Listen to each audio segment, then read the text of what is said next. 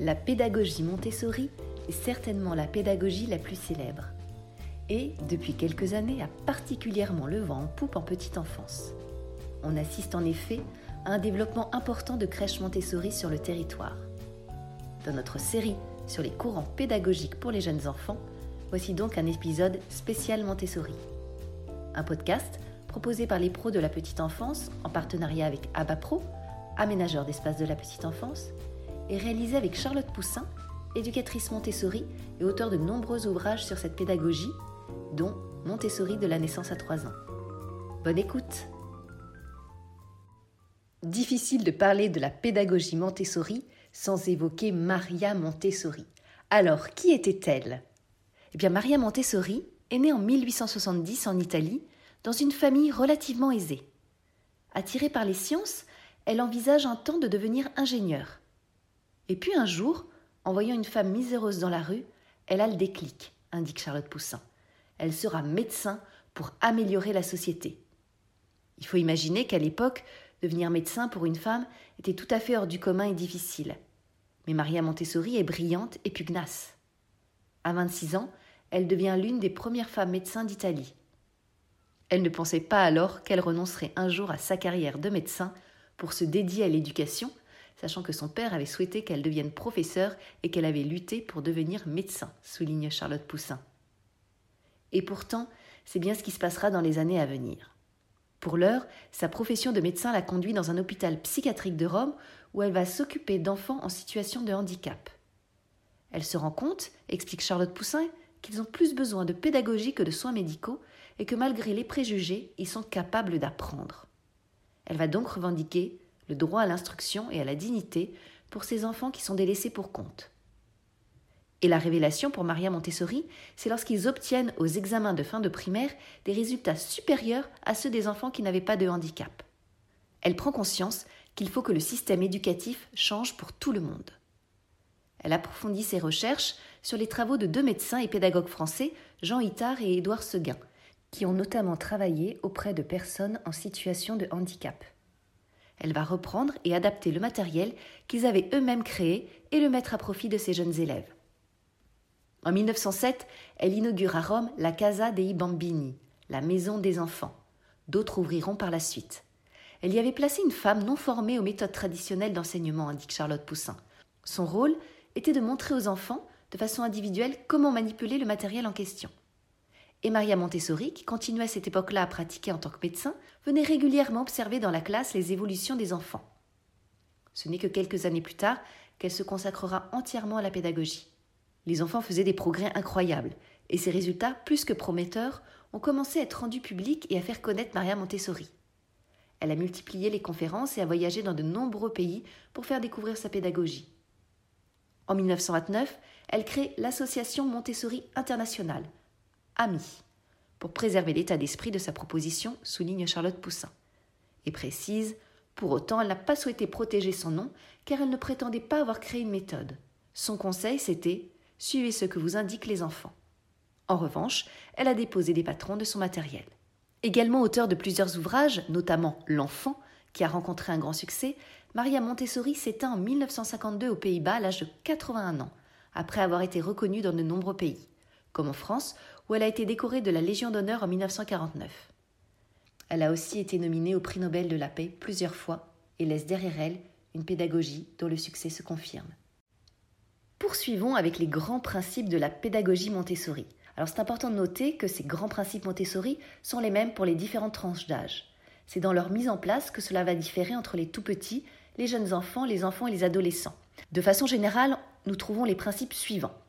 Le respect de l'enfant et de son rythme, l'enfant est acteur de son propre développement, la liberté dans le choix de l'activité et de sa durée, l'éducation à l'autonomie et à l'indépendance, l'importance de la confiance en soi, de l'estime de soi, mais aussi de l'attention et de la concentration, l'accent mis sur le plaisir dans l'apprentissage et la manipulation comme méthode d'apprentissage. Maria Montessori, fait remarquer Charlotte Poussin, souhaitait voir jaillir un nouvel enfant, c'est-à-dire un enfant sur lequel on a moins agi, qui n'a pas été entravé dans son développement spontané et qui de fait est moins normé. Elle appelait ce nouvel enfant enfant normalisé, un enfant qui serait donc moins dévié de ses élans D'où l'importance, entre autres, de le laisser expérimenter et de l'éduquer à la liberté et à l'autonomie, car de l'indépendance naît la confiance. Des principes qui sont intrinsèquement liés à la posture de l'adulte. Alors quelle place pour l'adulte? Selon Maria Montessori, explique Charlotte Poussin, l'enfance est l'étape la plus importante dans la vie de chaque homme. Afin que l'enfant puisse s'épanouir et devienne une personne équilibrée, il faut d'abord que l'adulte le comprenne et puisse lui proposer un environnement qui soit respectueux et réponde à ses besoins fondamentaux. D'où la nécessité pour l'adulte, en premier lieu, d'observer avec émerveillement l'enfant, de poser un nouveau regard sur lui, d'apprendre à connaître les caractéristiques de ce petit homme. Il doit savoir se mettre en retrait et donc intervenir le moins possible, sauf si bien sûr l'enfant se mettait en danger. Selon Maria Montessori, les tout petits ont une vraie capacité de concentration. À l'adulte donc de ne pas les interrompre pour empêcher cette capacité de se développer. Ne pas intervenir ne veut pas dire que l'adulte est invisible. Il est entre autres le garant de l'ambiance, comme le souligne Charlotte Poussin. C'est-à-dire qu'il veille à ce que les conditions soient propices à la sérénité et à la concentration. Il est enthousiaste et entraînant et fournit aux enfants un environnement dont il prend soin et des activités adaptées à leur âge et développement.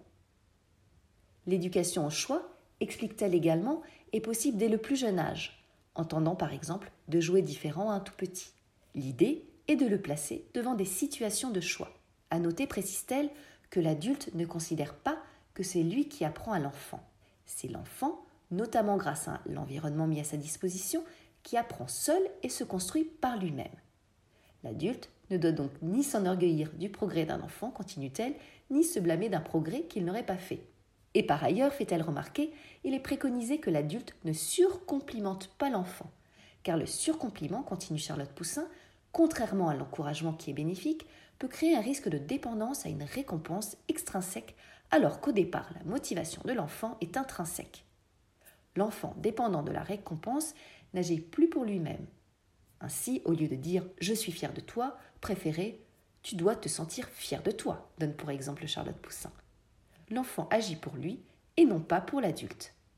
Et poursuit-elle, l'autre point essentiel, c'est la patience. Laisser l'enfant tâtonner, se tromper, trouver ses propres erreurs, mais aussi ses propres questions, indispensables pour le développement de la curiosité. Et ne pas le surprotéger.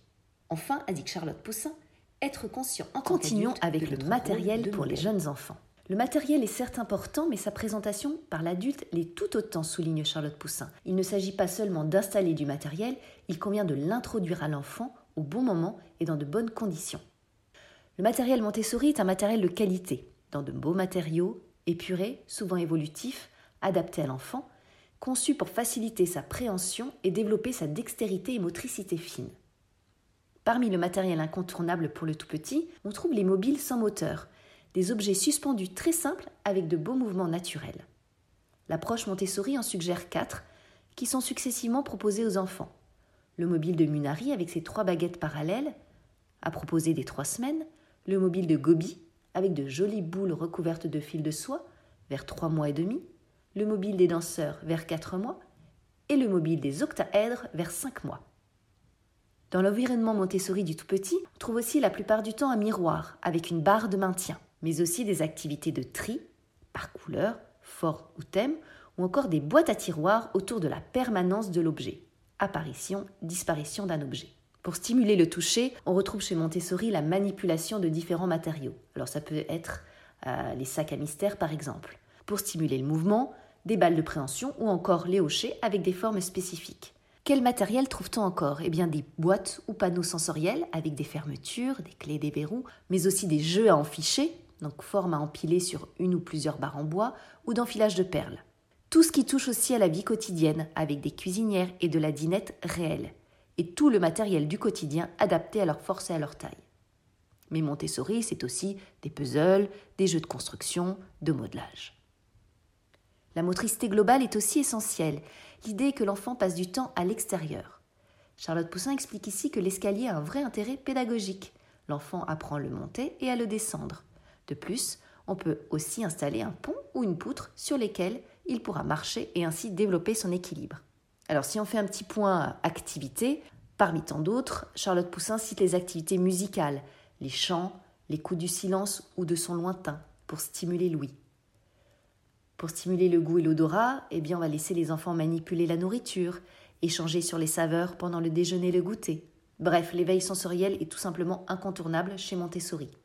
Sans oublier toutes les activités qui conduisent vers l'autonomie et l'indépendance. Pendant le change, par exemple, dès que c'est possible, il est souhaitable que l'enfant soit debout et actif. Et lui proposer des cadres d'habillage comprenant des fermetures éclairs, des boutons, pour qu'il puisse s'entraîner en amont et ainsi savoir le faire quand il en aura besoin. Enfin, nous disions en introduction que les crèches Montessori sont en vogue. Elles ont un aménagement spécifique. Mais quel est-il?